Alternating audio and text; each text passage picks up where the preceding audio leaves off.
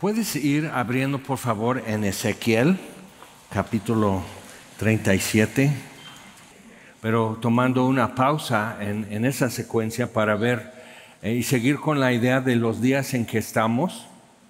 Y conviene entender muchas cosas que están sucediendo hoy y, lo que pinta, por decir así. Y, este, entonces, Ezequiel 37.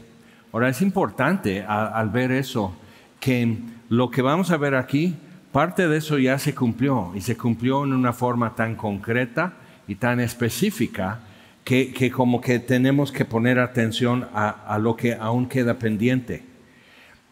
Y lo que ya viene en capítulos 38 y 39 es importante porque realmente toda la cancha ya está. O sea, ya, ya está eso y es más, ya está en movimiento. Entonces, eh, se trata de algo que, que va a suceder en el futuro para el Estado de Israel y para el pueblo de Israel, este, que va a suceder en el futuro. Y es difícil especificar y decir, pues va a ser en este momento. Este, muy probablemente va a ser antes que Jesús saque la iglesia del mundo, que, que venga por los creyentes, probablemente antes.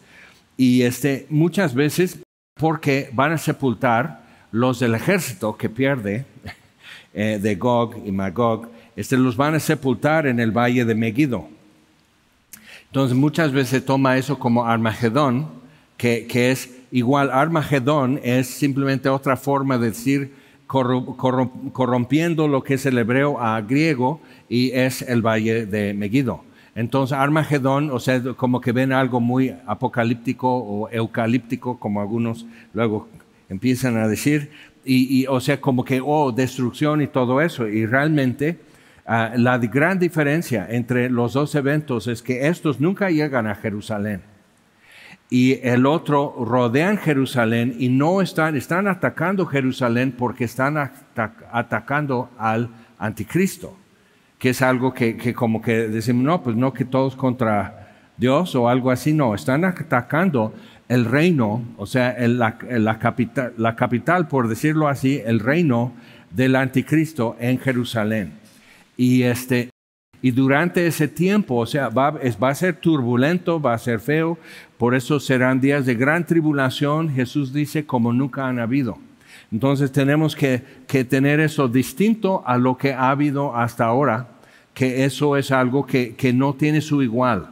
Y, cuando ves lo que sucedió cuando Babilonia destruyó Jerusalén, cuando ves lo que sucedió cuando Roma destruyó Jerusalén, y, una nota histórica en eso, Palestina es el nombre que puso Roma y lo puso como 100, 150 años después de la destrucción de Jerusalén y la dispersión de los judíos que sobrevivieron, porque querían, eso es Roma, o sea, porque hubo resistencia y hubo guerra y entonces queriendo quitar a los romanos, destruyeron la ciudad, dispersaron a los sobrevivientes, entonces Palestina era la corrupción en latín de Filistea de los filisteos. O sea, tomar esto, los que estaban curiosamente en, Gaza y Ascalón, en, la costa, este, eh, que tomar eso y decir, esto es ya Palestina, ya no es Judea, ya no es Galilea, ya no es Samaria, ya, o sea, borrar toda la historia,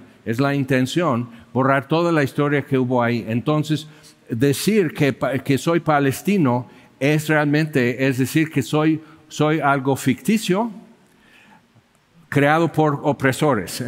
Entonces, como tomar el papel de ser los oprimidos no queda con el nombre palestino. Entonces, es eh, eh, simplemente una ayuda para, para, entender un poco de lo que sucede hoy y cuál es la, como la, el conflicto y la polémica que es muy histórica. Entonces, pero en comparación, la destrucción dos veces de Jerusalén o sea, aún así Jesús dice, no habrá, este, no hay uno antes y no habrá otro igual después. Entonces, tenemos que estar viendo qué es lo que va a suceder en ese entonces. Pero hoy vamos a ver algo que es antes, que es distinto, es una invasión desde el norte. Y este, ah, voy a leer un poco y luego vamos a poder ver un mapa que nos ayudará a orientar un poco más qué es lo que está pasando. Dice, la mano de Jehová vino sobre mí, versículo 1 en Ezequiel 37, y me llevó en el espíritu de Jehová y me puso en medio de un valle que estaba lleno de huesos. Y me hizo pasar cerca de ellos por todo en derredor, y aquí que eran muchísimos sobre la faz del campo y por cierto secos en gran manera. Y me dijo, Hijo de hombre, ¿vivirán estos huesos? Y dije, Señor Jehová, tú lo sabes. Y me dijo entonces, profetiza sobre estos huesos y diles, huesos secos, oíd palabra de Jehová. Así ha dicho Jehová el Señor a estos huesos, he aquí yo hago entrar espíritu en vosotros y viviréis. Y pondré tendones sobre vosotros y haré subir sobre vosotros carne, y os cubriré de piel y pondré en vosotros espíritu y viviréis, y sabréis que yo soy Jehová. Profeticé pues como me fue mandado. Y hubo un ruido mientras yo profetizaba y aquí un temblor y los huesos se juntaron cada hueso con su hueso. Y miré y aquí, he aquí tendones sobre ellos y la carne subió y la piel cubrió por encima de ellos, pero no había en ellos espíritu. Y me dijo, profetiza al espíritu, profetiza hijo de hombre y di al espíritu. Así ha dicho Jehová el Señor. espíritu ven de los cuatro vientos y sopla sobre estos muertos y vivirán y profeticé como me había mandado, y entró espíritu en ellos, y vivieron, y estuvieron sobre sus pies un ejército grande en extremo. Y me dijo luego, Hijo de hombre, todos estos huesos son la casa de Israel. He aquí ellos dicen, nuestros huesos se secaron. Ahora, el momento histórico cuando Ezequiel está hablando es que ya cayó Jerusalén bajo la, la conquista de Babilonia. Anteriormente, o sea, Dios le dijo, ya, ya pusieron sitio. Ya está el ejército de Babilonia acampado, ya rodearon la ciudad, ya abrieron brecha. Y meses después viene un sobreviviente de Jerusalén y dice, cayó la ciudad. Pero, y él tuvo que estar mudo durante ese tiempo. Entonces, si, si lees en Ezequiel, es tremendo eso.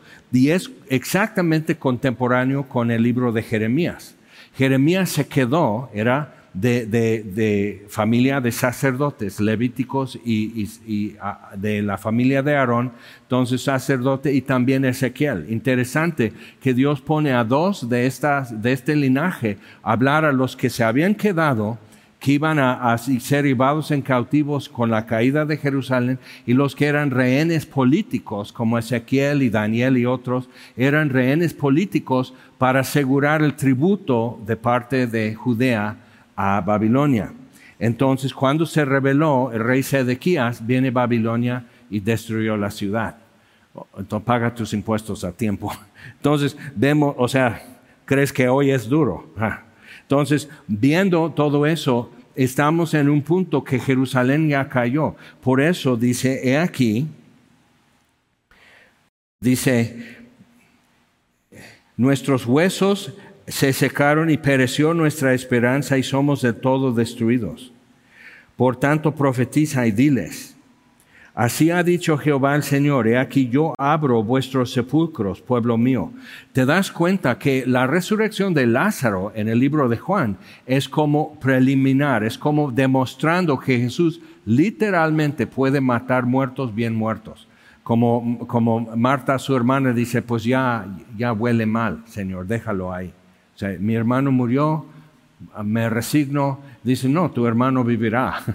Quiten la piedra, entonces lo levanta. Y es importante ver eso que Jesús está demostrando con la multiplicación del pan, con, eh, con, este, con el cambiar el agua en vino, la resurrección de Lázaro, caminar sobre el agua. O sea, son demostraciones de poder, de autoridad y de disposición de Dios también. Entonces, seguimos. Dice, ok, entonces os haré subir de vuestras sepulturas y os traeré a la tierra de Israel. Interesante, la idea es que los huesos de ellos están dispersados por la tierra y, tienen que ser recogidos y, el, el espíritu tiene que ser recogido para hacerlos vivir.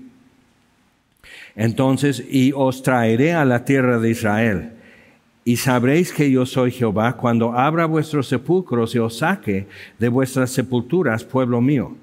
Y pondré mi espíritu en vosotros y viviréis, y os haré reposar sobre vuestra tierra, y sabréis que yo Jehová hablé, yo lo hice, dice Jehová. Entonces, en eso lo que estamos viendo hoy ya sucedió. Dios trajo, los trajo de los cuatro vientos. Tenían siglos y siglos y siglos. Unos en el siglo XIX empezaron a ir y, compraban tierras, terrenos, y los, los, vendían en pantanos, en el desierto, no les vendían buenos, buenos terrenos en lo que era Palestina porque estaba bajo control de los turcos musulmanes, entonces se aprovechaban, bueno, si quieres esto, y lo vendían dos, tres veces más del valor. Entonces, pero se fueron haciendo de terrenos y poder decir, esto ya es mío. Dios me lo prometió, pero yo ya me lo compré. Entonces eso había sido un progreso, pero muy lento y muy esporádico y muy difícil. Pero entonces, después de la Segunda Guerra Mundial, el movimiento para renovación ya se dio en, su, en su plenitud y venían llegando miles y miles. Y sigue sucediendo. Eh, entre los que han muerto en la guerra con este, Gaza, este, entre los que, están muerto, que han muerto son jóvenes y, jovencitas que están en el ejército israelí y este, que, que tenían muy poco de haber regresado a vivir en Israel. Entonces existe algo que está dándose recientemente con más fuerza de regresar ahí. ¿Por qué? Porque les han hecho actos de terrorismo en Argentina, en Brasil, en Francia, en Alemania, por ser judíos aun, cuando son seculares. O sea, no importa que sean religiosos, no importa cómo te vistas, no importa, o sea, lo que están dándose cuenta es que cuando vivíamos en Europa no éramos suficientemente blancos. Y ahora vivimos en otros lados y, somos demasiado blancos. Pero siempre ha sido una cuestión de que ustedes no pertenecen y no pueden vivir aquí. Y es más, ya lo llevan a la siguiente parte que es, ustedes ya no pueden vivir. Entonces eso es lo que estamos viendo otra vez. Entonces, eso está sucediendo. Versículo 15. Ahora, habían regresado y habían regresado y, muy pocos y muy esporádicamente, pero en 1948 se hizo guerra de independencia. O sea, declarándose ya no somos Palestina bajo control de, Gran Bretaña, sino ya es un país independiente. Y literal estaban cayendo cohetes cuando estaban celebrando que Naciones Unidas ya decidió reconocer el Estado israelí. Y están cayendo cohetes de Jordania y Egipto y toda la cosa. O sea, nosotros no sabemos realmente lo que es tratar de sobrevivir en esas condiciones y no solo sobrevivir, sino florecer. Entonces, eh, ahora, pero tengo que hacer un comentario sobre eso. Entonces, vino a mi palabra de Jehová diciendo, Hijo de hombre, toma ahora un palo y escribe en él para Judá y para los hijos de Israel sus compañeros. Toma pues otro palo y escribe en él para José, palo de Efraín, y para toda la casa de Israel sus compañeros. Júntalos luego el uno con el otro, para que sean uno solo y serán un solo, uno solo en tu mano. Y cuando te pregunten los hijos de tu pueblo diciendo, ¿no nos enseñarás qué te propones con eso? Diles, así ha dicho Jehová el Señor, he aquí yo tomo el palo de José que está en la mano de Efraín, y las tribus de Israel sus compañeros, y los pondré con el palo de Judá, y los haré un solo palo, y serán uno en mi mano. Y los palos sobre los que escribas estarán en tu mano delante de tus ojos, y les dirás, Así ha dicho Jehová el Señor, he aquí yo tomo a los hijos de Israel de entre las naciones a, los, a las cuales fueron, y los recogeré de todas partes y los traeré a su tierra, y los haré una nación en la tierra, en los montes de Israel, y un rey será a todos ellos por rey. Entonces estamos en este proceso, porque ya no están dispersos, ya tienen a dónde llegar y ya no es el reino de Israel y el reino de Judá. Es un solo país, es un solo gobierno. Eso es muy importante porque dos mil años y más, porque cuando, cuando Babilonia los llevó, cuando Asiria los llevó, destruyó el reino del norte, quedó Judá, por eso transportados a Babilonia y Persia fueron conocidos como judíos, porque venían de Judea, como los samaritanos de Samaria, como los mexicanos de México. Entonces, judíos porque Judea. Entonces, dicen, no, pues los judíos son muy recientes, porque lo ven en los evangelios, pero 500 años antes de Jesús ya hablaban de los judíos y de Judea, porque eso era todo lo que quedaba. Pero entonces Dios reúne los que dispersaron los asirios y reúne los que los de Babilonia y Persia habían dispersado, los reúne. ¿Ok? Entonces importante. El abuelo de Gamaliel, cuando lees en el libro de, de Hechos, cuando Pablo habla de su maestro, el rabino Gamaliel, y él eh, aprendió a los pies de Gamaliel en Jerusalén, o sea, así estudió, su abuelo vio que el tiempo había llegado, porque el cuarto reino, primero Babilonia, luego Medio y Persia, luego los griegos y ahora el cuarto reino se había apoderado. Y los macabeos invitaron, porque había guerra y amenaza, invitaron a Roma a ayudarles a ser libres. Y Roma dice, ¿cómo no? Y se hizo de, de todo lo que es hoy Siria, Jordania, Egipto, Cleopatra, Marco Antonio, todo, o sea, todo esto se hizo de todo eso. ¿sí? Otro detalle importante, porque mucho se ha hablado de que la Unión Europea va a ser como que el reino del anticristo. Y se les olvida que el imperio romano abarcó todo lo que de Marruecos, todo lo que es el norte de África, todo España, Francia y todo eso, y abarcó hasta lo que es Turquía hoy, o sea, muchos lo consideran como Europa nada más. Es falta de conocer historia y geografía. Entonces, cuando ves lo que era el imperio romano, entonces tenemos que entender qué estaría en juego eh, en ese momento, pero hoy no lo vamos a ver.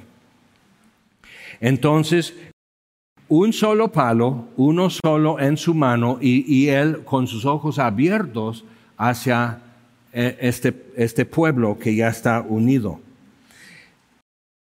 Entonces, pero versículo 22, algo falta. Ya están reunidos desde los cuatro vientos, dio vida a algo que estaba muerto, huesos muy secos, y Dios lo dio vida, le dio vida, y de esos pantanos que tuvieron que, comprar, los drenaron y los transformaron en tierra agrícola, inventaron una tecnología que hoy se usa también en México, es que es hidroponía, que usa un goteo con fertilizante diluido en el agua y usan eso, eso es un invento israelí, que permitió cumplir otra profecía que el desierto florecerá como rosa. Como la ven? Entonces, viendo eso y la exportación de productos de, frutas y verduras y todo eso, la exportación, no solo suficiencia para, para ellos, sino para poder exportar. Entonces, viendo eso es un florecimiento que nunca se había visto. O sea, cuando piensas en los tiempos de Jesús, ¿ok? Los tiempos después de la caída de Jerusalén, cuando piensas en los tiempos del cautiverio, o sea, desértico, destruido y nada. Cuando lees en el libro de Nehemías, te das cuenta que los de Babilonia habían destruido de tal manera, o sea, cortaron bosques, quemaron madera, o sea, o sea, desforestación, desierto, cuando los romanos tomaron control y destruyeron todo eso al final, igual, taparon ríos y arroyos y, hicieron que todo fuera pantanoso o desértico, no hospitable y no habitable. Entonces, hoy estamos viendo algo muy distinto a lo que había sido durante casi tres milenios. Entonces, cuando está diciendo, este, Dice, y un rey será a todos ellos por rey, y nunca más serán dos naciones, ni nunca más serán divididos en dos reinos, ni se contaminará ya más con sus ídolos. Ahora, una nota. Hay muchos que viven en Israel, como en todo el mundo, que no son religiosos, no observan, no guardan los mandamientos, no observan esto, no, o sea, simplemente pues yo soy eh, israelí y este, cuando han leído noticias, la verdad yo no sé hasta dónde has podido ver, pero es horrendo. O sea, cuando atacaron, cuando abrieron brecha en el muro de Gaza, cuando abrieron brecha, este, atacaron, había un festival de música en el desierto, a metros del muro. Eso es importante, porque como que toda esa generación que estaban ahí, que eran jóvenes, este, todos ellos habían crecido en los últimos 20 años, digamos, de mucha estabilidad y mucho poderío militar de Israel contra sus enemigos. No se acuerdan de la guerra de Yom Kippur en 73, de la guerra de seis días y atacado y defendiendo y cómo hacemos eso, donde Dios hizo milagros en dos ataques, en 67 y 78, Dios hizo milagros y ni aún así lo reconocieron. No, es que somos buenos, es que somos, es nuestra tierra y la vamos a defender. Entonces, su tecnología, su lugar en el mundo, este, en Israel me tocó un taxista que su hermano es, profesor en, este, en Juilliard, que es, un ah, conservatorio muy importante de música en Estados Unidos. Entonces, tienes un profesor doctorado en música dando clases ahí y su hermano vive en Israel y maneja taxi. Hay otro país que es así, es donde vives tú. Eh, o sea, curioso, o sea, gente que tiene que ver cómo la hace y todo eso y aprende a florecer en un lugar donde no los quieren muy bien. ¿Ok? Entonces eso sucede. Ahora, entre todo eso, o sea, lo que tú ves es jóvenes que realmente están muy desorientados para lo que viven este, era para celebrar paz y amor. Pero en una generación así, lo que significa paz y lo que significa amor no es quizás la misma definición que usamos nosotros. Entonces lo que estamos viendo es eso, dices, ok, pero todavía contaminándose. No es el pueblo de Israel como Isaías lo ve, como Oseas lo ve, como después Ezequiel lo ve. O sea, no están buscando a Dios cuando escribe esto. Y eso es lo que encontramos hoy. Hay israelíes que creen en Jesús como Mesías y viven entre su pueblo. Y es interesante ver cómo, cómo, cómo es para ellos. Hay libertad de religión total en Israel. Algunos soldados que han muerto son casados con alguien del mismo sexo. Entonces, matrimonio egalitario es el orgullo. Es el único país en el Medio Oriente que tiene este, marchas de orgullo, orgullo gay. Y decimos, bueno, pero para que veamos esto, no es como la, una sociedad ideal a la vista de Dios. pero mucha libertad, mucha confianza, mucha habilidad y mucha esperanza del futuro. Entonces, algo tiene que suceder todavía. Ya los dos palos están unidos, enlazados, ya como si fuera un solo palo, están a la vista de Dios como una sola nación. Todo eso ya está, pero falta algo en el corazón del pueblo. O sea, Dios está abriendo sus sepulturas, pero falta algo en ellos. Entonces, y eso, eso, en eso estamos. O sea, piensa que es muy parecido a lo que estamos viendo en México. Algo falta. Pero lo que estamos viendo es que cada vez más gente está volteándose, simplemente volteándose a mirar hacia Dios, a considerar a Dios, quizás. ¿Ok? Es, es, es lento ese movimiento de, reconocer y tomar en cuenta a Dios, pero algo está pasando. Y puede ser porque a nivel mundial algo está pasando entre judíos que ya no observan, totalmente seculares. Están encontrando los hombres, pues esto es la kipa de, mi abuelo, y se lo ponen. ¿Y dónde está los tefilín? Que son las correas que hacen así, que amarran aquí a, su, a su mano derecha, amarran los mandamientos. Y aquí ponen esto, y para que al hacer esto esté hacia su corazón el recordatorio, y luego amarran las cajitas, unos cubitos aquí en, su frente, y nosotros decimos, pero luego vas a una iglesia carismática y luego te quedas extrañado también porque hacen así. Entonces, pues eso los rabinos lo tomaron muy literal así, amarrado literalmente en tu frente, en tu mano derecha, sobre tu corazón y así. O sea, lo, hacen así y Jesús dice, a Nicodemo, ¿cómo eres maestro de Israel y no entiendes estas cosas? Entonces es un problema. Pero gente totalmente secular está entrando a decir, no, esto soy. Es interesante. Están volteando a considerar, quizás el Dios de mis padres sí existe, quizás es el Dios de Israel, quizás la Biblia sea verdad, pero es, es lento. Algo va a tener que activar eso y empujarlo más. Entonces, mi siervo David dice, ok, los, o sea, no se contaminarán ya más con sus ídolos, 23, con sus abominaciones y con todas sus rebeliones. Y los salvaré de todas sus rebeliones con los cuales pecaron, y los limpiaré y me serán por pueblo, y yo a ellos por Dios. Eso aún no se ha realizado. Pero ve en qué momento está esto. O sea, cuando alguien va caminando y, algo pasa que, que se queda como detenido, ¿cuánto tiempo puede estar así? Llega el momento que ya quiere poner el pie y tomar el siguiente paso. En eso estamos, literal así, viendo un, un, un, proceso lento, pero estamos en que ya desciende el pie sobre tierra otra vez. Entonces, dice, mi siervo David será rey sobre ellos. Eso aún no.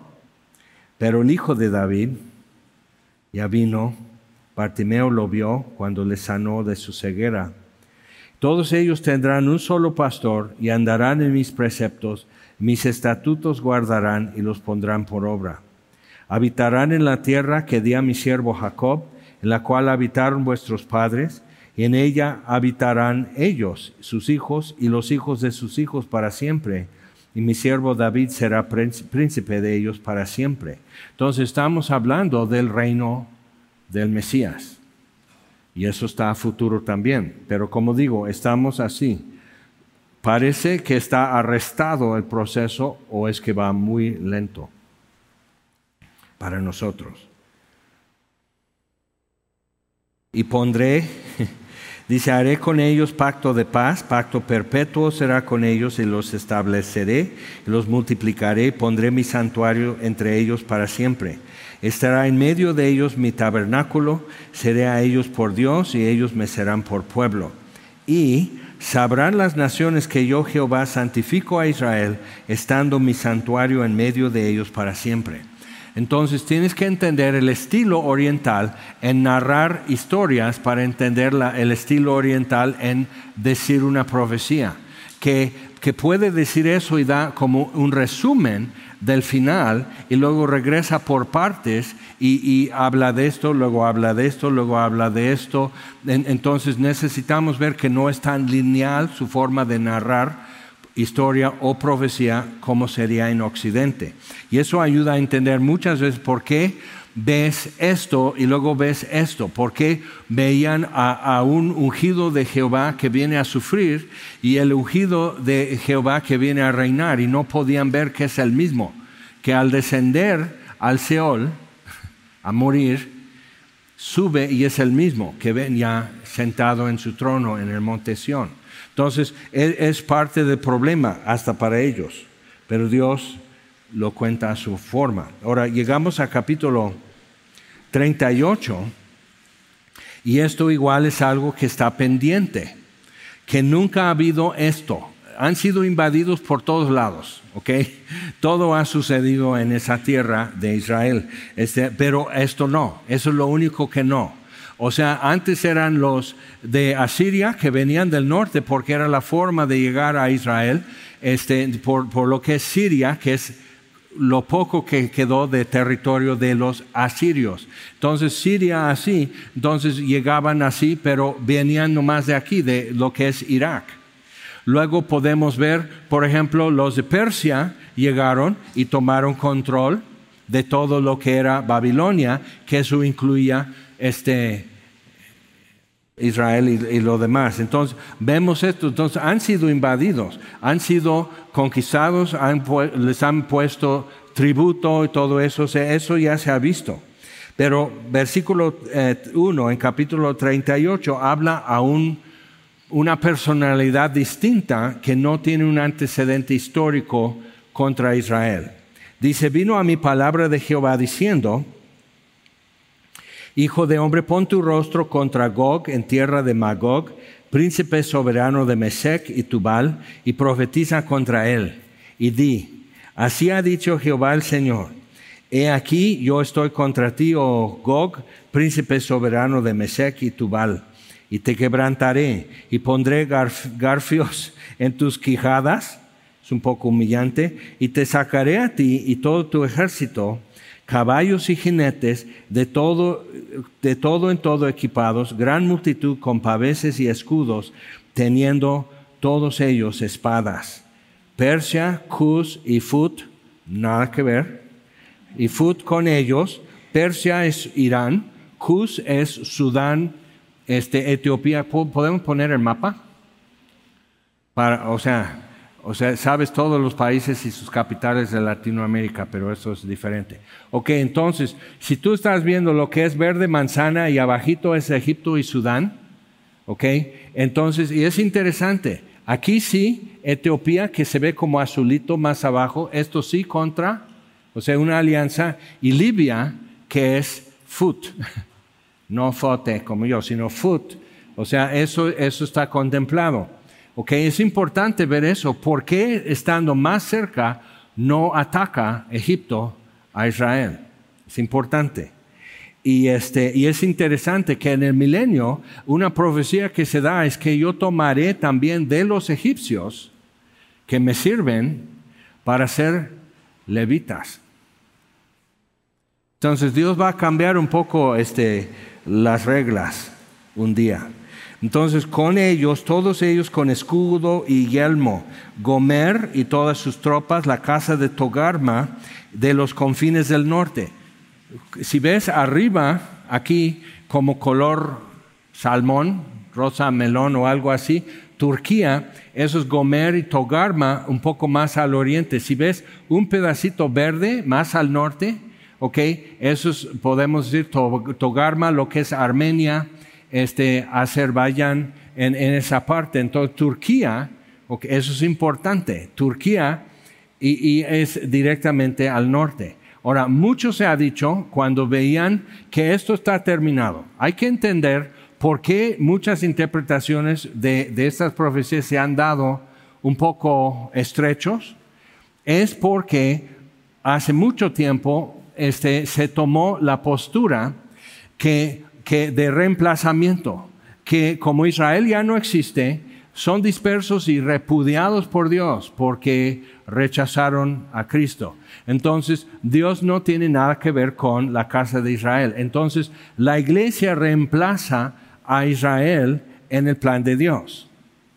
Pero Pablo dice en Efesios que ese es el misterio de que siempre ha estado, que la iglesia es realmente el propósito de Dios. Pero la iglesia consiste, Romanos 1.15, no me avergüenzo del Evangelio que, dice 16, porque es poder de Dios para salvación a todo el que cree, al judío primeramente y también al griego. Entonces necesitamos ver eso y luego, luego llegas a Romanos 9, 10 y 11 y te das cuenta que Dios está diciendo en su palabra específicamente que no ha terminado con Israel.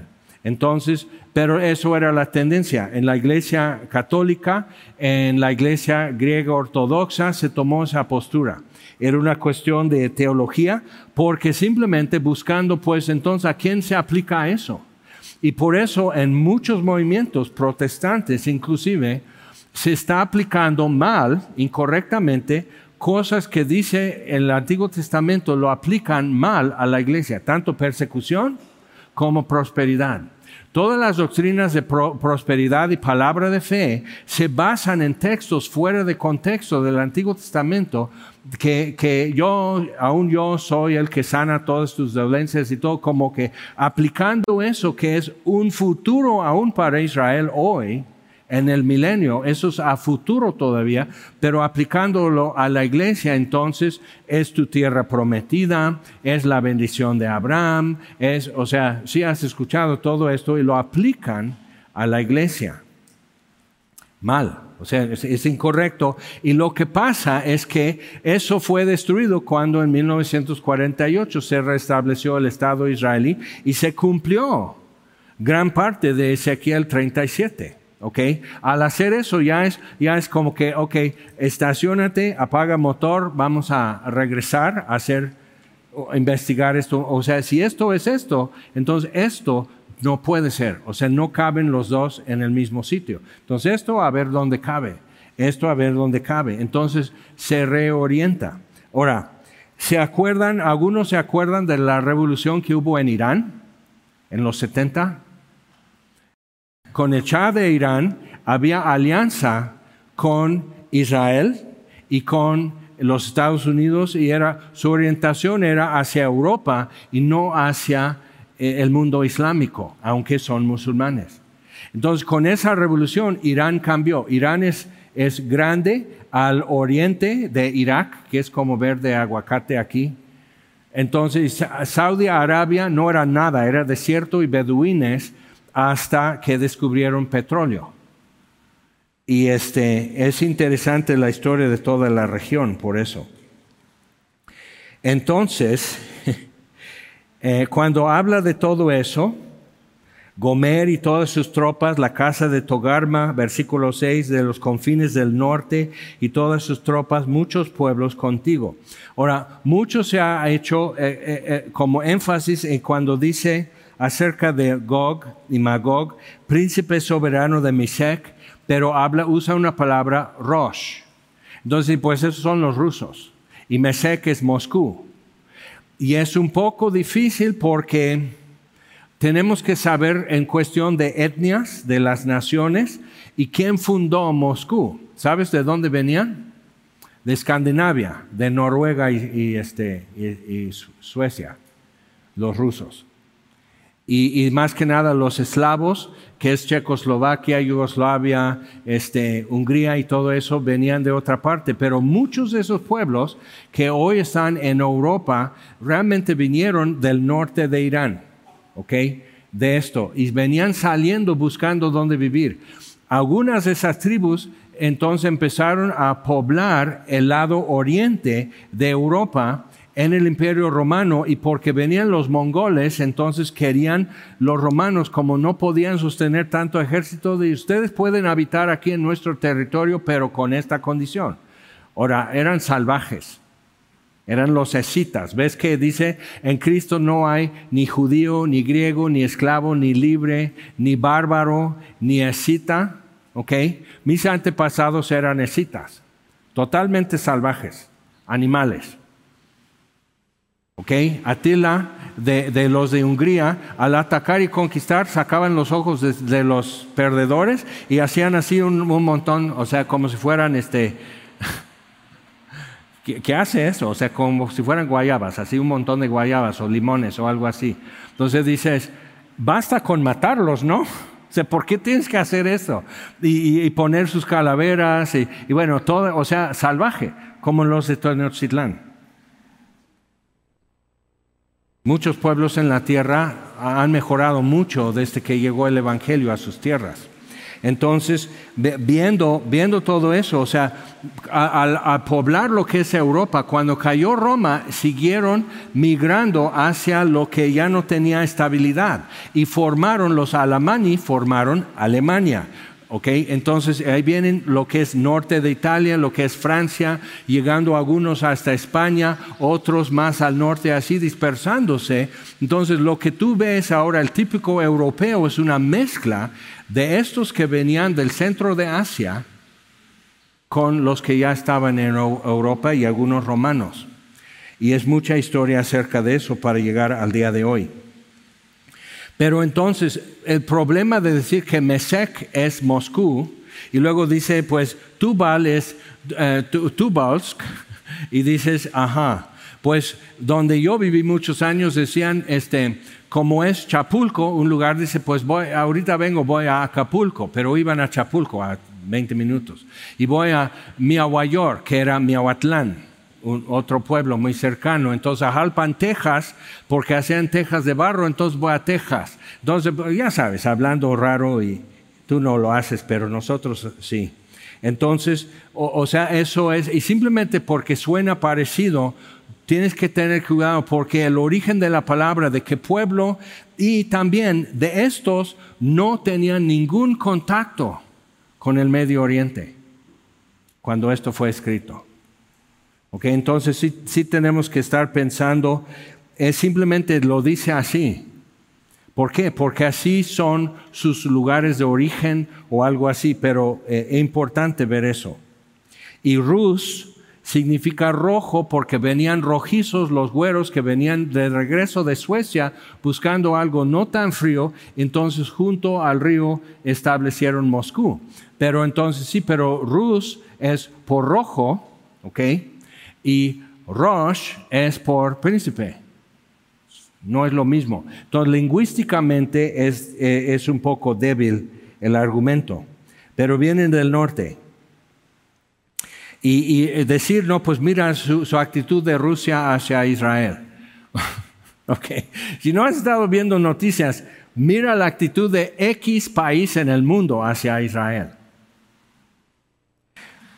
Cruz Roja no ha ido, no ha pedido permiso ni ha visto los, los secuestrados que están en Gaza, que eso es ley internacional. Es un crimen okay, internacional que no permitan Cruz Roja que examine a los ah, secuestrados, los presos de guerra. Okay? Entonces, hoy nadie dice nada. Cuando violaron y, y descuartizaron a mujeres en, cuando atacaron, ¿dónde está todo el movimiento feminista en cada país? ¿Por qué no están así gritando? ¿Te das cuenta? Algo eh, como que ahí sí aplica otra norma, otra ley si eres judío. Entonces sí tenemos que ver eso, porque en el pasado los cristianos llevábamos la etiqueta que todo lo que quieras hacerles, lo puedes hacer lo más salvaje posible. Entonces hay, que entender estas cosas, que simplemente decir que Rusia, por su hostilidad hacia los judíos, es, es esto, cuidado porque hay mucho. El presidente de Turquía, ellos están así, viendo la guerra, esperando qué, como una pelea de perros en la calle, cuando este perro ya está chillando, ahora sí entro porque el perro que yo quiero atacar ya está cansado.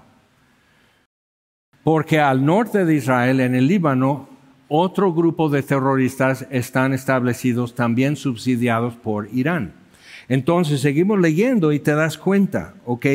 Versículo 5 nuevamente, Persia, Cus y Fut con ellos, pero no Misraim, que es Egipto. Todos ellos con escudo y yelmo.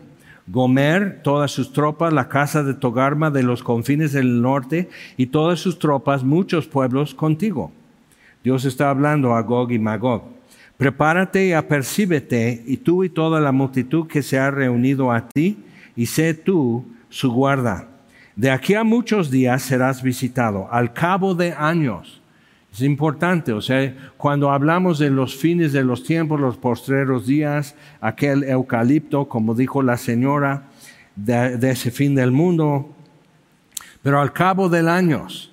Entonces, es, en tiempo está muy lejano del tiempo que Ezequiel está escribiendo. Entonces, al cabo de años vendrás a la tierra salvada de la espalda, recogida de muchos pueblos, capítulo 37, a los montes de Israel, que siempre fueron una desolación, mas fue sacada de las naciones, y todos ellos morarán confiadamente. Ahora, lo parecido que vemos es esto, que fueron a hacer un festival a, una distancia tan así. Civiles siguieron a, los, a los soldados de Gaza, civiles siguieron, hasta niños. ¿Crees? Niños de 10 años riéndose, gritando de gusto cuando hacían tanta violencia, porque así los crían. Entonces, o sea, dices, no, no, no hemos visto nada así nosotros. Y esa generación, morando confiadamente, no lo ha visto. Entonces, esto no es lo que Ezequiel está escribiendo, pero nos ayuda a entender cómo sucede eso como una generación no transmite sus neurosis a otra generación, sus temores y sus pavores y todo eso, no lo transmite. Los abuelos que están allá están así. Y algunos, porque todavía de niño traen aquí el número de serie que les, que les tatuaron en Alemania hace 80 años.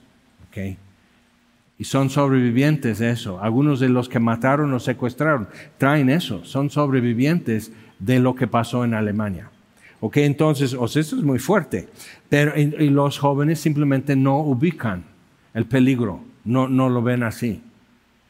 Entonces es importante eh, ver cómo tomar por sorpresa a un pueblo. Y dice, subirás tú y vendrás como tempestad, como nublado para cubrir la tierra, serás tú y todas tus tropas y muchos pueblos contigo. Así ha dicho Jehová el Señor. Entonces está, es una invasión por tierra. Una razón es eh, simplemente, como pasó ahora con Gaza, no registra en radar. Y por la distancia y por la confianza que tenían, este, llevó horas para movilizar soldados hacia allá. Muchos de los que rescataron, rescataron eran simplemente un policía que se da cuenta o alguien le marca y agarra lo que tiene de armas y sube en un carro y empieza a rescatar gente a defender y muchos de ellos murieron defendiendo. Entonces, cuando ves eso, o sea, ¿cómo?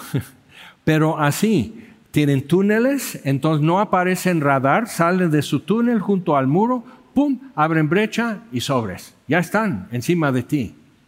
Entonces necesitamos ver en cuestiones de guerra, aún moderno, eh, es que, que el radar que van a buscar son cosas pesadas como tanques, como camiones y, y, naves en el mar y aviones. Eso es lo que va a aparecer más en radar. Y simplemente un pueblo que va caminando, va caminando, va caminando, es más difícil detectar en radar. Ahora, por satélite no, pero si esto comienza en la noche, ¿qué van a ver? Entonces, o sea, para que tú veas simplemente cómo se puede hacer eso. Y que no es nada difícil, no es nada complicado, para que en un 2x3 se realice como fue hace un mes de parte de Gaza. Entonces, en aquel día, versículo 10, subirán palabras en tu corazón y concebirás mal pensamiento y dirás, subiré contra una tierra indefensa, iré contra gentes tranquilas que habitan confiadamente, todas ellas habitan sin muros y no tienen cerrojos ni puertas. Una ironía trágica es que algunos, eran mayores de edad, ellos servían como ambulancia y transporte de gente de Gaza para tratamiento médico en hospitales de Israel, así humanitario, y los mataron. Y ahora saben por los mapas y todo eso que muchos de los que estaban en eso eran jardineros, este, trabajadores, cuidadores de algo, eran palestinos trabajando y regresando a Gaza. O sea, iban y venían y era parte de mapear todo eso y saber los puntos débiles en cada comunidad. Eso es para que tú entiendas un poco el ardor que hay ahora en Israel. sentirte traicionado si te arde. Entonces, y a los que tú ayudabas, entonces no tienen cerrojos ni puertas, así de confiados para arrebatar despojos y para tomar el botín, para poner tus manos sobre las tierras desiertas y apobladas, sobre el pueblo recogido de entre las naciones que se hace de ganado y posesiones que mora en la parte central de la tierra. Entonces su meta eh, finalmente es Jerusalén, pero estos nunca llegan a tal punto. Sabai de Dan, los mercaderes de Tarsis, y todos sus príncipes te dirán, ¿has venido a arrebatar despojos? Don Sabai de Adán es Arabia Saudita. Y si te acuerdas de, los, por decir tres cosas quizás que el presidente Trump hizo bien, fue los acuerdos abrámicos. Entonces, Arabia Saudita, porque cualquier avión israelí, si, si hay un vuelo de Israel a la India, tenía que dar la vuelta y no pasar sobre el espacio de Arabia Saudita y otros países no permiten. Entonces, turismo, lo que es Dubái, lo que es Arabia Saudita, todo esto ya se abrió con los acuerdos abrámicos. Y entonces podemos entender un poco por qué necesitaban sacar Trump. ¿Okay? Simplemente por esa razón hay intereses que no van a permitir que eso se realice, pero cuando sea tiempo, se va a hacer. Entonces fue, fue un experimento, fue un ensayo para ver qué tal. Entonces sí, como ponerte cubreboca, por compararte frente a algo que lea tu frente o, tu mano y, todo eso. O sea, es un ensayo para ver qué tal y qué porcentaje de la población es obediente. Y en México ya vimos que no, horriblemente desobedientes. Eso va a ser nuestra salvación, que solo Dios nos puede gobernar.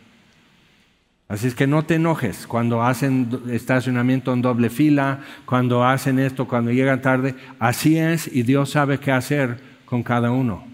Solo Dios nos va a poder gobernar. Eso es nuestra salvación.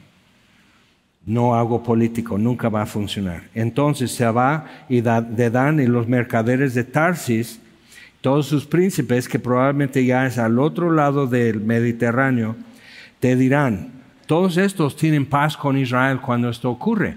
Pero hace seis años Arabia Saudita no tenía paz con Israel. Osama Bin Laden, Arabia Saudita.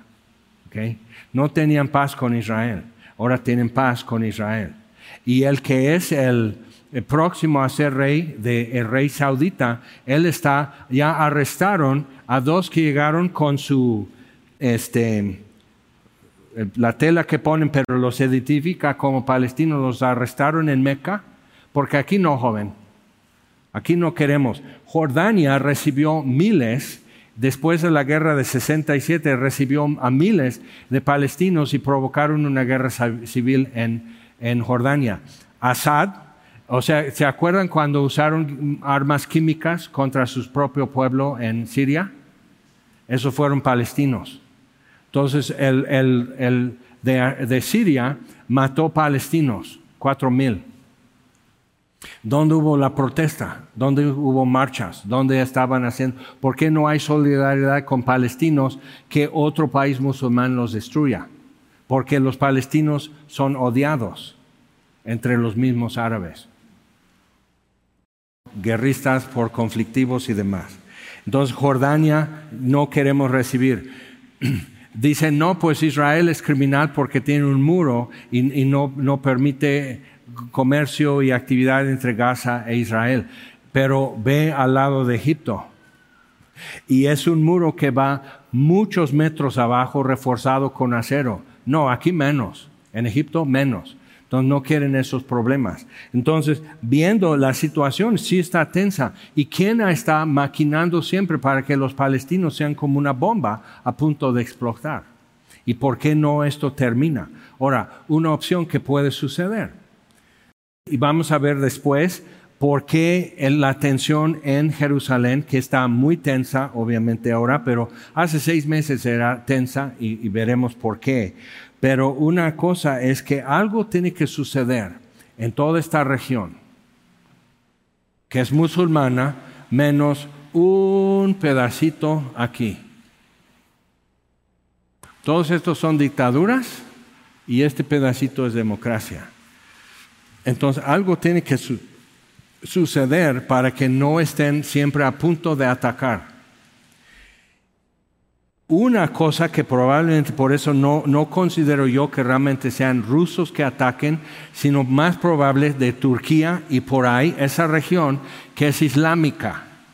Y los turcos, como perdieron todo eso después de la Primera Guerra Mundial, tienen el afán de recuperar su imperio turco.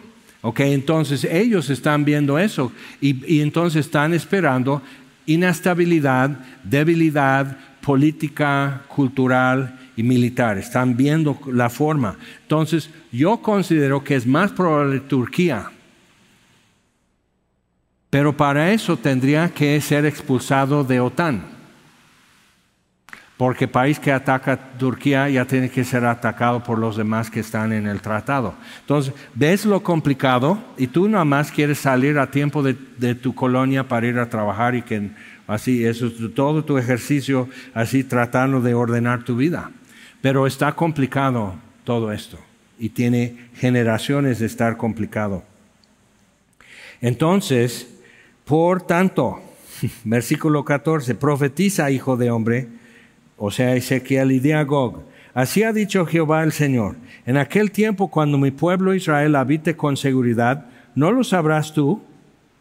Es un punto, es un momento estratégico que está esperando. Vendrás de tu lugar, de las regiones del norte, tú y muchos pueblos contigo, todos ellos a caballo, gran multitud y poderoso ejército. Y subirás contra mi pueblo Israel como nublado para cubrir la tierra. Es muy grande invasión. Será al cabo de los días, repite eso otra vez, como le dice a Daniel el ángel en, en Daniel 12. Eso es para el fin. Tú ve, duerme en paz, al final Dios te levantará, pero es para el fin de los tiempos esto. Entonces, al cabo de los días, y te traeré sobre mi tierra, para que las naciones me conozcan cuando sea santificado en ti, oh Gog, delante de sus ojos. Ahora, ve, ve lo que puede suceder. Muchos países musulmanes alrededor quieren seguir con el proceso de adoptar los convenios, los acuerdos abrámicos. Y el concepto es que, que los árabes también son descendencia de Abraham. Entonces la idea es que vamos a basarnos en lo que tenemos en común y no lo que tenemos diferencia. Entonces fue buena propuesta, abrió muchas puertas, se estabilizó la zona, o sea, y, va caminando y otra vez va caminando, va caminando y de repente, uh, la segunda vez, según no ganó Trump. Entonces eso ya quedó en pausa. No vino abajo, pero quedó en pausa. Ahora, ¿qué es lo que podría hacer? No que gane Trump, pero ¿qué es lo que podría hacer que esto siga procediendo?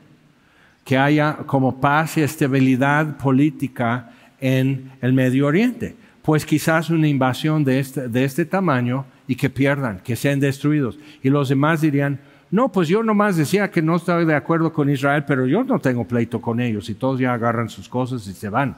O sea, nadie quiere perder en esta magnitud. Vamos a leer qué sucede.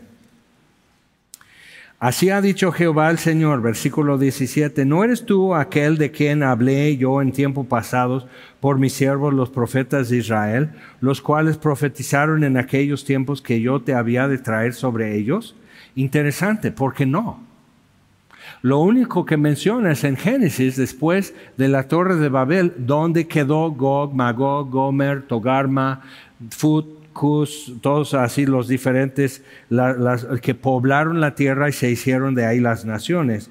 Entonces, ¿no eres tú este? En aquel tiempo, cuando venga Gog contra la tierra de Israel, dijo Jehová el Señor, subirá mi ira y me enojo, porque he hablado en mi celo y en el fuego de mi ira, que en aquel tiempo gran temblor, habrá gran temblor sobre la tierra de Israel, que los peces del mar, las aves del cielo, las bestias del campo y toda serpiente que se arrastra sobre la tierra y todos los hombres que están sobre la faz de la tierra temblarán ante mi presencia, se desmonorarán los montes y los vallados caerán y todo muro caerá a tierra y en todos mis montes llamaré contra él la espada, dice Jehová el Señor, la espada de cada cual será contra su hermano. Entonces este ejército que invade del norte va a tener dos destrucciones.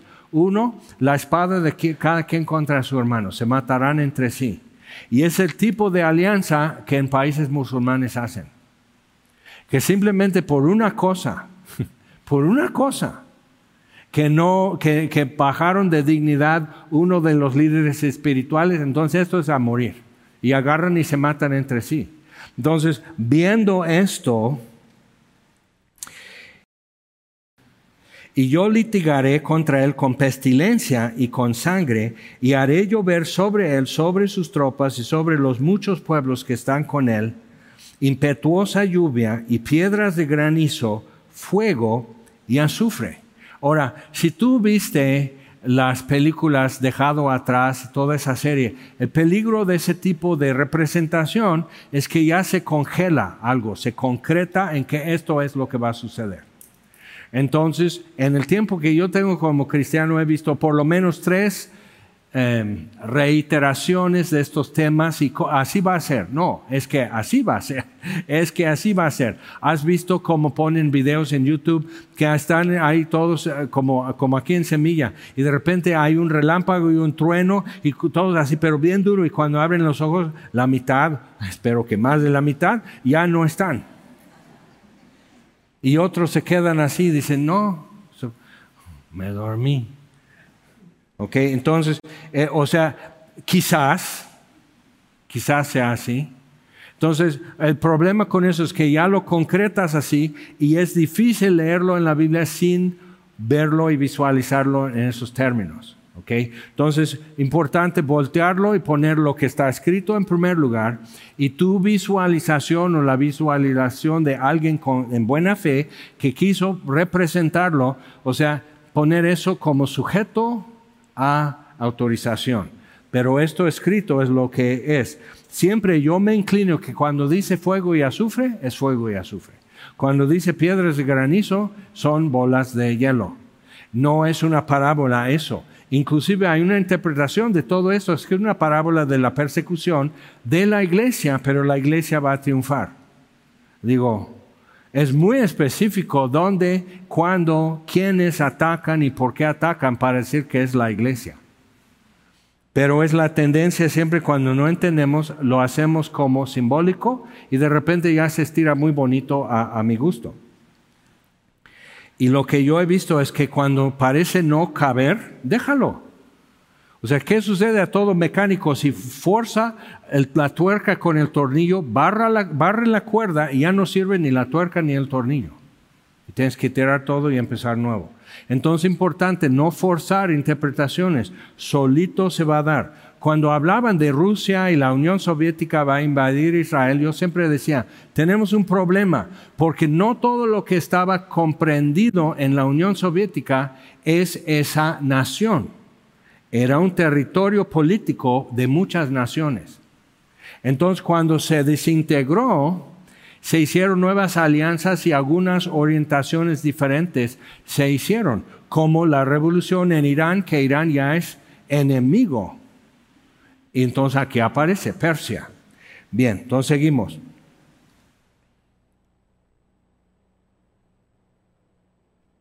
Y seré engrandecido y santificado y seré conocido ante los ojos de muchas naciones y sabrán que yo soy Jehová. Entonces algo tendría que suceder y eso no es Armagedón. O sea, cuando viene Cristo a, reinar, que eso no es lo que dibuja aquí, eh, todos sabrán que Él fue, ¿no? Pero esto es anterior, es un evento distinto, pero algo sucederá. O sea, que, si, piensa en todos los que tú conoces que medio escuchan tu comentario que la Biblia dice, pero no son creyentes y son como que no me hables tanto de esto. ¿Qué sucedería si empezaras a poder decir, ¿ves lo que acaba de suceder antier? Aquí está. ¿Ves lo que sucedió hoy en la mañana? Aquí está. Al pie de la letra. Si eso se empieza a dar, mucha gente, lo que vamos viendo como muy lento, mucha gente estaría diciendo, ¿Y si la Biblia es verdad? ¿Y si Dios sí interviene en asuntos humanos? Dios existe y ha hablado. O sea, ¿y entonces qué? Pero si eso todavía no sucede en tu vida, entonces tienes que como que quitar el freno y que siga ese proceso de convencimiento para decir, no, pues yo creo que la Biblia es verdad, que Dios interviene en asuntos humanos y sí ha hablado y me ve, y me conoce y me está hablando. Pues ese es el, siguiente paso para algunos aquí hoy. Tú pues, hijo de hombre, profetiza contra Gog y di, así ha dicho Jehová el Señor, he aquí yo estoy contra ti, oh Gog, príncipe soberano de Mesec y Tubal. Entonces habla de todo eso, la matanza que va a haber, pero es interesante, habla de siete meses van a estar enterrando los huesos que tanto va a tardar el proceso que solo huesos van a encontrar y va a haber gente encargada específicamente porque tocar un muerto te hace inmundo. Entonces lo que estamos viendo es un pueblo que ya observa los mandamientos de Dios, como les dio. Entonces algo, algo tendría que suceder aún en Israel para que ellos pudieran reconocer esto fue Dios. Algo tiene que suceder en el mundo para que las naciones digan, esto fue la mano de Dios.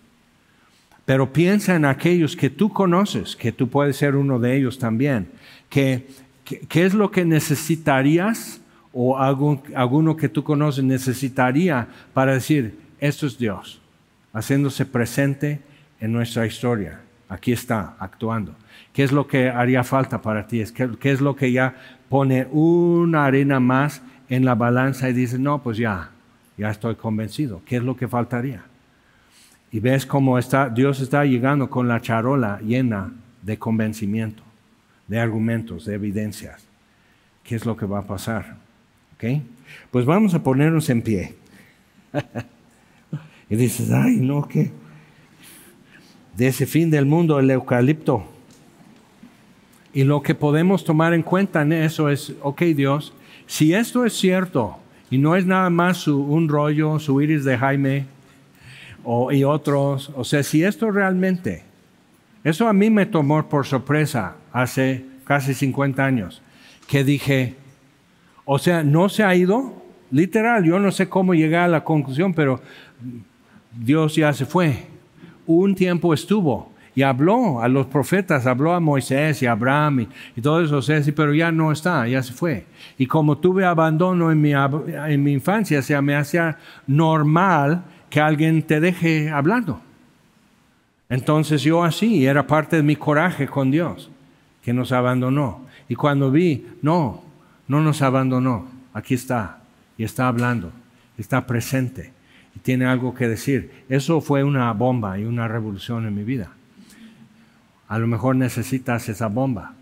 Decir, bueno, si esto es verdad, hay muchas cosas que no son verdad entonces y tengo que sacar esto y poner esto aquí, esto ya no, esto ya se tiene que cambiar de este lado, o sea, tienes que reorientar toda tu vida. Es lo que a mí me pasó y no me fue mal.